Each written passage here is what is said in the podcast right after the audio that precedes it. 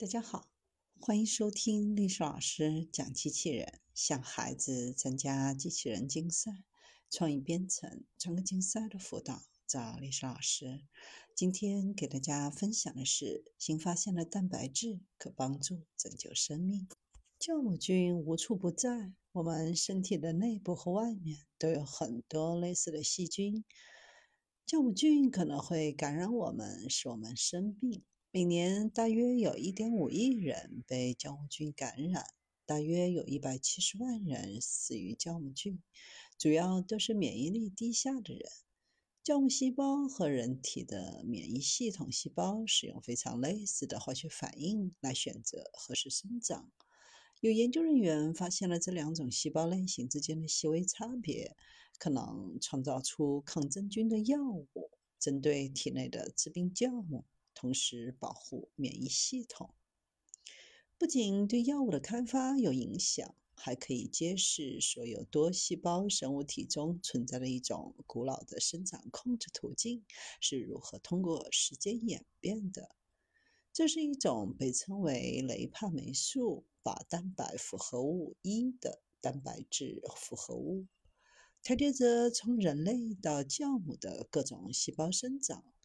在酵母中启动这一过程的蛋白质，最近已经被确定被命名为 AITE。它是一个营养传感器和雷帕霉素靶蛋白复合物的调节器。当功能正常时，AITE 在酵母细胞缺乏营养时关闭雷帕霉素靶蛋白复合物，抑制细胞生长。AIT 有点像一只固定雷帕霉素靶蛋白复合物的手，有一根手指伸到上面，根据细胞的营养物质多少来开启和关闭。对确定细胞如何感知压力和饥饿，决定以何种速度生长。了解雷帕霉素靶蛋白复合物在不同生物体中是如何被触发，对于开发各种疾病的治疗方法非常重要。雷帕霉素靶蛋白复合物最初是在酵母中发现的，对于激活人类免疫系统中的细胞做出反应也非常的重要。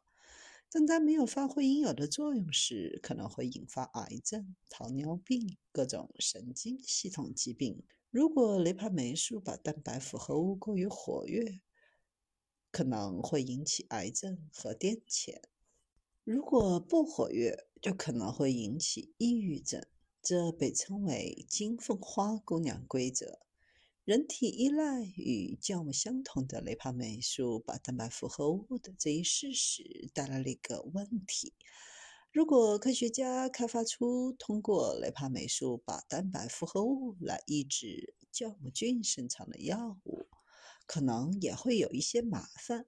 因为雷帕霉素靶蛋白复合物控制着人类免疫细胞的生长。可以用雷帕霉素与雷帕霉素靶蛋白复合物结合，并抑制雷帕霉素靶蛋白复合物的药物，非常容易阻断酵母菌的生长，可以很好的对抗任何的感染。这种药物通常也被用于医治病人，抑制他们的免疫系统。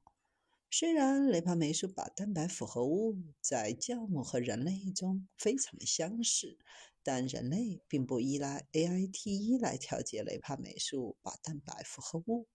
专门针对 A I T 一的药物应该抑制酵母，而不是人类免疫细胞的生长。A I T 一只是在过去两亿年里面进化而来，从进化的角度来说是比较新的。大约两亿年前，一种叫做 RHEB 的雷帕霉素靶蛋白复合物的调节器，似乎在 AITE 进化的时候，从各种生物的细胞当中消失。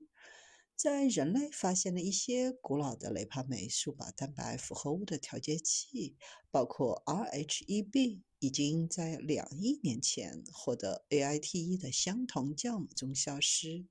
这些古老的调节器在其他单细胞生物的进化当中也已经丢失，包括许多寄生虫和植物。其他单细胞生物很可能已经获得了自己新的调节器。现在人们要去寻找它们，因为它们也将可能是很好的药物目标。